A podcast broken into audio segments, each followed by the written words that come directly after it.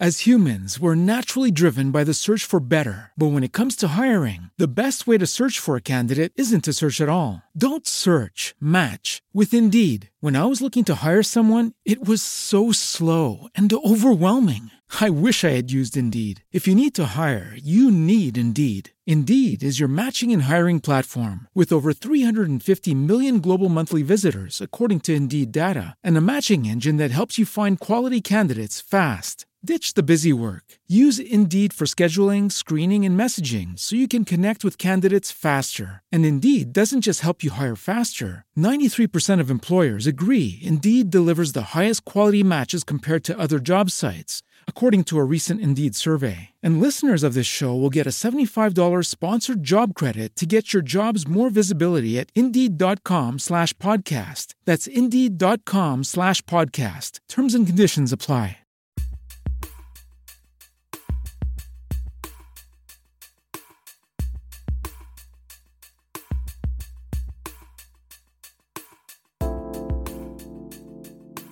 Hola, ¿qué tal a todos y bienvenidos al programa de la Asociación Colombiana de Integridad Ética y Compliance? Recuerden que este audio lo pueden encontrar en la página de la asociación www.asiec.co y muy pronto disponible en varias plataformas como Spotify y Deezer. En este episodio hablaremos sobre todos los retos y desafíos que enfrentan las empresas diariamente en lo relacionado con la implementación de la línea de denuncias cómo el denunciante debe dirigirse a los canales establecidos, cómo perder el miedo a denunciar actos que van en contra de los valores empresariales y morales y sobre todo aquellos retos con los cuales las empresas tienen que enfrentar cuando no existe una cultura de denuncias dentro de la compañía simplemente por miedo a represalias. También estaremos hablando sobre las mejores prácticas de investigación y cómo realizar un monitoreo efectivo de las mismas desde varios puntos de vista. Para esto, hemos invitado a estos micrófonos y a nuestra mesa de trabajo al señor Raúl Sacani. Él cuenta con más de 15 años de experiencia en el terreno de la auditoría forense, actuando como testigo experto, llevando a cabo tareas de consultoría en la investigación de fraudes contables y en procedimientos reguladores. Actualmente él es socio de la práctica de Forensic and Dispute Services en la Big Four del OIT en Argentina. Es presidente de la Comisión Anticorrupción, Consejo Profesional de Ciencias Económicas de Buenos Aires. Ha coordinado los procedimientos de contabilidad forense y ha realizado innumerables entrevistas de profesión contador público y administrador Asimismo, ha coordinado los procedimientos de tecnología forense, los trabajos de inteligencia corporativa y de análisis proactivo de datos para dichas investigaciones. Y antes de sumarse como socio a la práctica de Deloitte, tiene varios capítulos de la metodología global de Dispute Advisory en KPMG. Es autor del Tratado de Auditoría Forense, que es uno de los libros referencia de la práctica a nivel global. Y pues nada, es un privilegio tener al señor Sakani en estos micrófonos y le damos la bienvenida. Buenas tardes, señor Raúl Sacani. Muchísimas gracias por aceptar nuestra invitación desde la Asociación Colombiana de Integridad de Ética y Cumplimiento. No, muchas gracias, Daniel, por la invitación. Es un, placer acompañarlos esta tarde y también muy contento de escuchar que han creado en Colombia una asociación de ética y cumplimiento que son temas eh, los relacionados con la integridad y con la prevención de la corrupción son temas hoy que están en la agenda, por lo, por lo cual eh, es, una alegría saber que están dedicándole tiempo a, estas, a estos intereses. Muchas gracias por la invitación.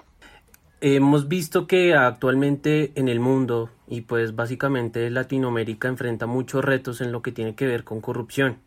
Todos los días vemos noticias, vemos eh, reportajes en, las, en la prensa, en diferentes medios donde pues hablan básicamente enfocados a, temas de corrupción en el sector público. Pero pues también hemos visto pues bajo nuestra experiencia y bajo nuestro trabajo diario eh, temas de, corrupción en el sector privado. ¿Qué le puedes decir a las personas dentro de su sitio de trabajo que pues hayan sido testigos de un hecho de corrupción para que se animen a denunciar sin ningún tipo de miedo? Bueno, la primera cuestión fundamental es que exista una cultura en la organización que fomente este tipo de, reportes. Eh, a veces no hace falta tener algo tan sofisticado como un canal de denuncias organizado por un tercero y con muchos con muchas formas de poder comunicarse y, como parte de, algo muy formal. A veces alcanza solo con, una política de puertas abiertas de parte de la, de la alta gerencia. Eh, la realidad es que mucho depende de, que mm, la, la, empresa tenga la cultura apropiada por un lado y por otro lado eh, que exista una política de no represalias, es decir, que la empresa, que la persona sienta que no va a recibir una represalia y que no va a tener una sanción si comenta o si, se informa lo que lo que está ocurriendo, ¿no?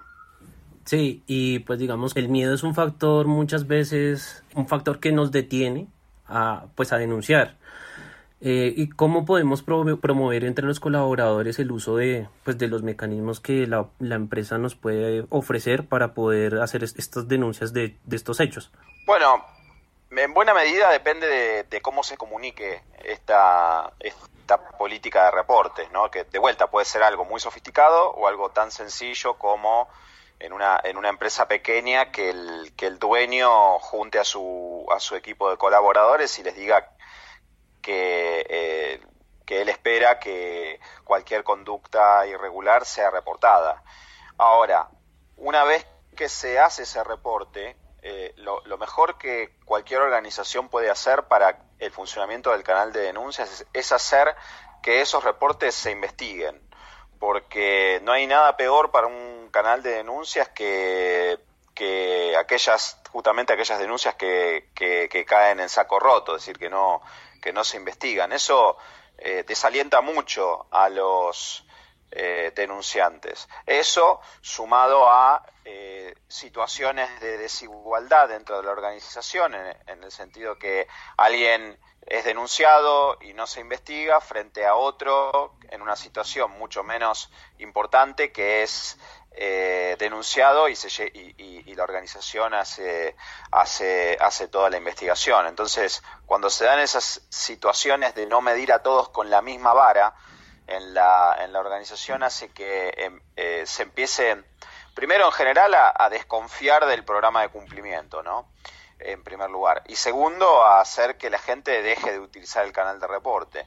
Entonces, si hay temor a las represalias, si no, no todas las situaciones que se denuncian son investigadas, luego eso hace que, eh, no haya muchos incentivos para, para utilizar el canal. Entonces, si yo quisiera que el canal funcione, pues me encargaría de comunicarlo adecuadamente, me encargaría de que la gente sepa que el canal existe, que el canal funcione, que sobre todo es efectivo porque estas cosas son, eh, digamos, enseguida se, aunque sean informalmente, aunque sea se, eh, enseguida se discuten en la organización, enseguida eh, toda la, empresa termina de alguna manera sabiendo que existió tal, tal conducta y que, y que fue denunciada y que fue investigada.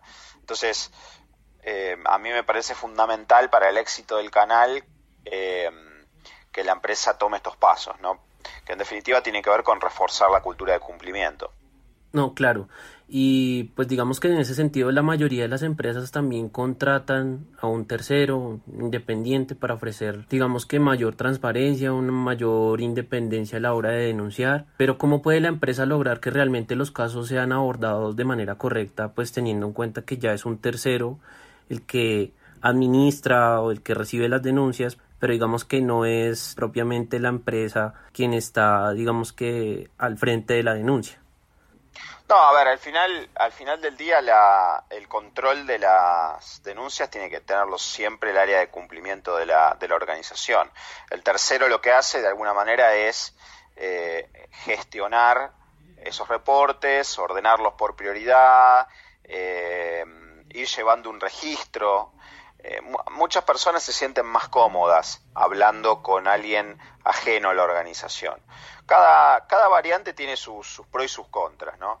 Eh, dependiendo del tamaño de la organización y, del, y sobre todo de la distribución geográfica que tenga, va a ser sentido tener un canal de reporte que, que sea administrado por un tercero, que por otro lado con las facilidades que da la tecnología hoy en día, eh, realmente son servicios muy, muy económicos y que, y que le, sacan de, le sacan de la cabeza un, problema a las organizaciones.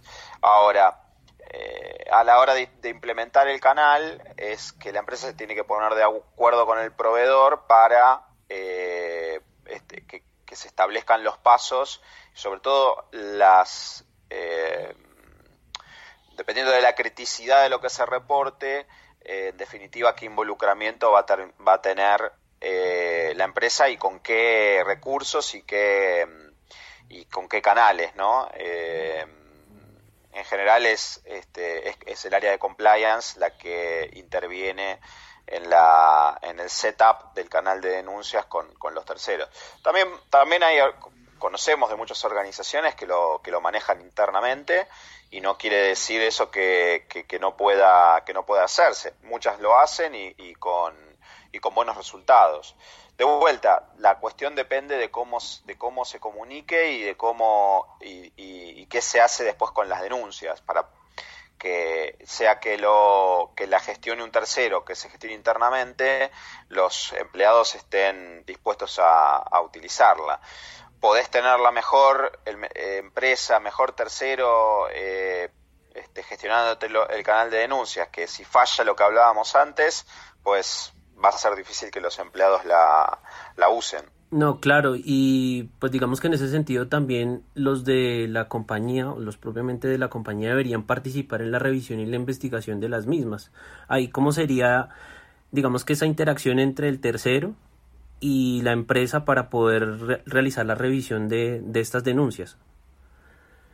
El tercero, el tercero trabaja en, coordinación con la empresa. Normalmente hay un punto de contacto que es el que recibe la información. Eh, puede ser que sea el área de compliance o puede ser que sea eh, el área de recursos humanos, dependiendo de la, de la cuestión que se, esté, que se haya denunciado pero mm, siempre tiene que haber alguien de la organización que, toma la denuncia y, la, y luego hace, eh, hace la, la, investigación. ¿no? A su vez, la para la investigación interna también se da algo bastante parecido a lo, a lo anterior. Lo puede hacer enteramente la empresa con sus recursos, con sus propios recursos, o puede tercerizar alguna, algún estudio de abogados o alguna firma de, de servicios forenses para que ayuden con la, con la investigación. O sea, va a depender un poco de cada caso. Ok, sí, y efectivamente pues digamos que hay un poquito de desconfianza cuando uno implementa el canal en las empresas como que eh, hay un poco de recelo con la información que se le puede reportar al tercero que está digamos administrando la línea la línea ética y eso tiene que ver mucho con el tema de cuando pues ocurren hechos de corrupción de la alta dirección. ¿Cómo, ¿Cómo uno aborda la investigación cuando los implicados hacen parte pues, de, la alta dirección? Bueno, ahí, ahí te diría que dos cuestiones. Primero, que, que los empleados se sienten más cómodos hablando con un tercero cuando se dan, cuando tienen que denunciar a la alta gerencia. Eh, si es que se animan a, denunciarlo, ¿no? Es decir, si están dadas todas las condiciones que hablábamos antes, esto es que no hay, que no hay represalias, que la que el canal está bien comunicado, etcétera, en general los empleados se sienten más cómodos reportando a un, tercero. Cuando es la alta gerencia la que está involucrada, la cuestión eh, de la independencia toma una relevancia mayúscula, con lo cual te diría que quien lidere la investigación tiene que ser alguien completamente ajeno a la, a la, a la cuestión que se está investigando. Esto va a depender mucho del, del tamaño de la organización. Hay organizaciones que son más complejas, que su estructura es más sofisticada, más compleja, que puede tener recursos, quizás eh, una multinacional puede tener recursos en otra eh, región para que eh, venga algún equipo independiente a hacer la investigación. Si es una empresa más una empresa pequeña de capitales nacionales y es la alta gerencia la que está involucrada, quizá se pueda el, directorio pueda contratar a un tercero para que ayude en la investigación. Y en otros casos donde, mm, donde es la alta, los dueños directamente o la alta dirección que, la que está involucrada, quizá la, la única solución sea para esa persona, sea directamente irse de, la organización. Uno conoce sus límites, en definitiva. Sí, exacto. No solamente se reportan hechos de corrupción en las líneas, sino que también hemos visto que se, se reportan hechos de discriminación laboral, acoso sexual, eh, temas que son, hacen parte, pues, digamos, del, entre comillas, del día a día de, de, una organización, pero pues digamos que no hacen parte como de hechos propiamente de corrupción. ¿Cómo, cómo deberían eh, abordarse estos temas en las líneas éticas en, la compañía y pues también cómo debe ser, digamos, el papel de, del área de cumplimiento para, para abordar los mismos? Eh, mira, la, la, cuestión es, a mi modo de ver, eh, muy, muy relevante en, este tipo de, cuestiones donde hay eh, recursos humanos, cuidar mucho a la persona, ¿no? Sobre todo porque se, se están, digamos, están tocando temas que suelen ser de la más alta sensibilidad, ¿no? Entonces ahí la, cuestión de la confidencialidad toma una importancia mayúscula, ¿no? Y, principalmente hacer una, una investigación completa de la, de la cuestión en la medida en que los, que los recursos de la de la empresa le permitan hacerlo. Eh, debería la, organización poder eh, proteger, sobre todo proteger la intimidad de la, de la persona, del denunciante, eh, sobre todo en estos temas eh, vinculados con recursos humanos que son tan sensibles. Sí, claramente. Hay unos indicadores que la mayoría de líneas éticas manejan, pero mm, digamos que un resumen ¿Cómo serían o cuáles serían a tu juicio los mm, mecanismos o los indicadores bajo los cuales uno pueda decir esta línea de denuncias sí funciona? Bueno, yo te, diría en ese punto que lo más, eh, lo más relevante en eso es la cantidad de reportes que se reciban. Si no hay, si, si el canal no se usa, eh, está claro que no funciona. Eh, y no es que no, que no, que no estén ocurriendo cosas porque en todas las organizaciones, con independencia del tamaño, pasan cosas irregulares todo el tiempo.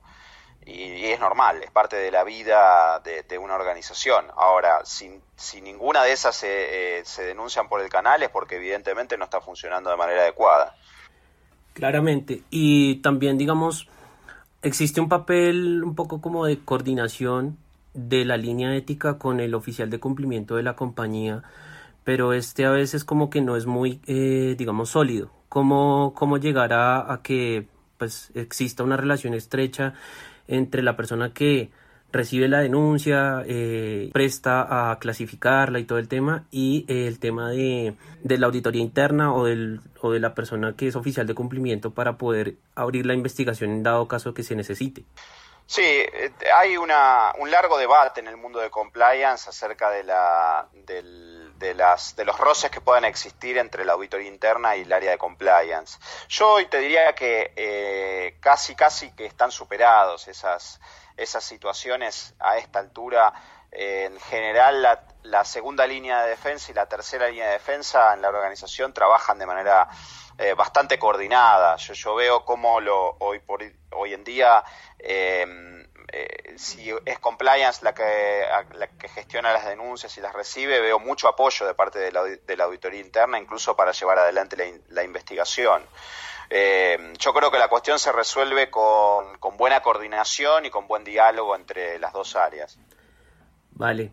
Y bueno, y finalmente, ¿cómo podemos lograr que los esfuerzos que se invierten, digamos, desde la organización para implementar un canal de denuncias y para que la organización y las personas dentro de la organización que lo usen, eh, pues esté como coordinado entre todo el, el entramado, por así decirlo, de la cultura organizacional? ¿Cómo podemos, digamos, incentivar a, la, a que las personas lo usen, conozcan y pues puedan hacer pues las denuncias respectivas al, al, canal. Mira, en eso te diría que hay, hay dos cuestiones claves, ¿no? Una es eh, dar eh, buenas capacitaciones en materia de, ética y cumplimiento y que esas, esas capacitaciones incluyan eh, cuestiones de, la práctica, de dilemas éticos y temas que la, que, la gente empiece a abrir los ojos de, de cuáles son las conductas que la organización espera que sean reportadas. Entonces, en la medida en que la gente empieza, em, se empieza a generar ese diálogo y empieza a ver eh, esa, capacitación, en general vemos que eh, capacitaciones que por supuesto también ponen el acento en que en darle la tranquilidad al empleado en que no va a ser eh, perseguido ni va a ser ni va a recibir ninguna represalia. Y eso empieza a hacer que la gente se sienta más cómoda y lo empiece a usar con más con, con, más asiduidad ese canal. Entonces, una buena capacitación sumado a una comunicación continua de la existencia del canal a través de eh, emails que se mandan regularmente o incluso a través de carteles que se ponen en, lugares clave, etcétera, eso permite eh, eh, esa adecuada capacitación permite que la gente, digamos, esté eh, consciente de que existe esa herramienta y, bueno, y cuando tiene la necesidad, pues la, tiene disponible para, usarla. Y bueno, finalmente mm, quería preguntarte qué consejos le podrías dar a las personas que están implementando por primera vez desde su empresa esta línea de denuncias, digamos que cómo lo podrían abordar desde su primera vez, por así decirlo. Lo primero tienen que hacer es generar una, una buena evaluación de riesgos, sumando las áreas clave para poder, este, eh, a través de, de, unos workshops que hagan con las gerencias claves, poder establecer cuáles son los puntos críticos de, de riesgos que eh, deberían después trasladar a los empleados para que los tengan presentes y puedan reportarse a algún tipo de conducta irregular. Entonces, todo, todo programa de compliance en general parte de una buena evaluación de riesgos. Una vez que, junto con esa evaluación de riesgos, se comunica y se capacita al personal sobre esos riesgos y cómo reportarlos, si eventualmente ocurrieran. Entonces, eh, una vez que se comunicó, una vez que la empresa decidió qué tipo de,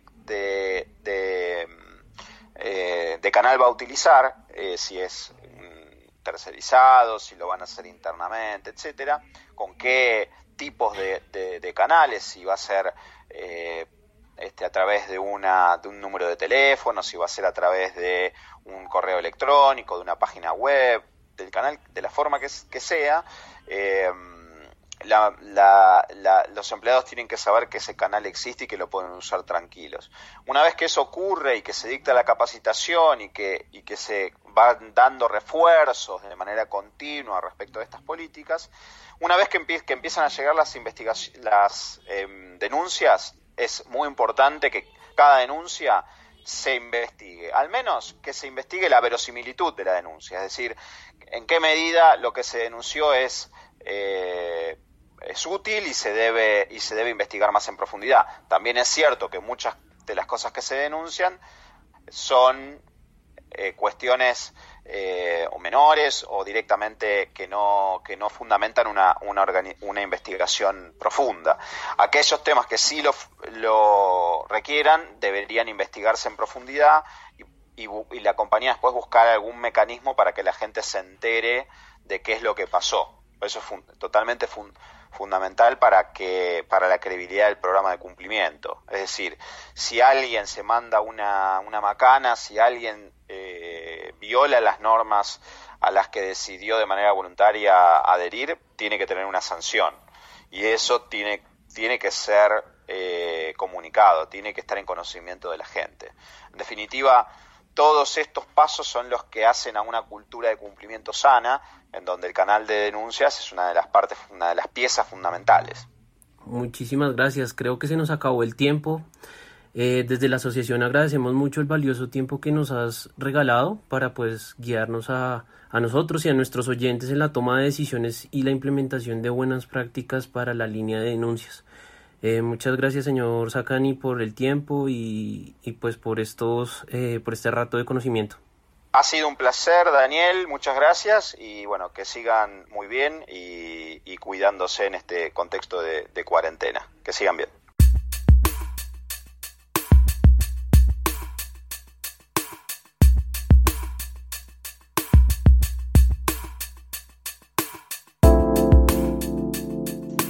Les habló Daniel Felipe Bustos desde la Asociación de Integridad Ética y Compliance. No olviden visitar nuestras redes sociales como LinkedIn, Facebook y Twitter para estar enterados de nuestras actividades, artículos y conferencias. También recordarles nuevamente, por supuesto, que pueden encontrar este y los audios que vendrán del programa en la página de la asociación así como las diferentes plataformas de audio streaming más populares actualmente como Spotify y Deezer. Tampoco olviden que estaremos realizando webinars sobre distintos temas sobre cumplimiento, gestión de riesgos de lavado de activo en los negocios y sobre todo vivencias y retos que se pueden presentar en la implementación de programas de cumplimiento para distintos sectores empresariales. También quiero invitarlos muy cordialmente a que hagan parte de nuestra asociación para que podamos compartir experiencias profesionales y aportemos un poco más allá de nuestra vida laboral a consolidar una cultura de ética y cumplimiento dentro de nuestra sociedad. Muchísimas gracias y hasta la próxima.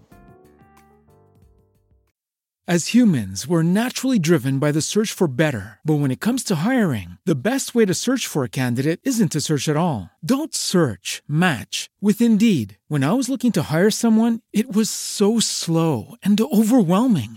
I wish I had used Indeed. If you need to hire, you need Indeed. Indeed is your matching and hiring platform with over 350 million global monthly visitors, according to Indeed data, and a matching engine that helps you find quality candidates fast. Ditch the busy work. Use Indeed for scheduling, screening, and messaging so you can connect with candidates faster. And Indeed doesn't just help you hire faster. 93% of employers agree Indeed delivers the highest quality matches compared to other job sites, according to a recent Indeed survey. And listeners of this show will get a $75 sponsored job credit to get your jobs more visibility at Indeed.com slash podcast. That's Indeed.com slash podcast. Terms and conditions apply.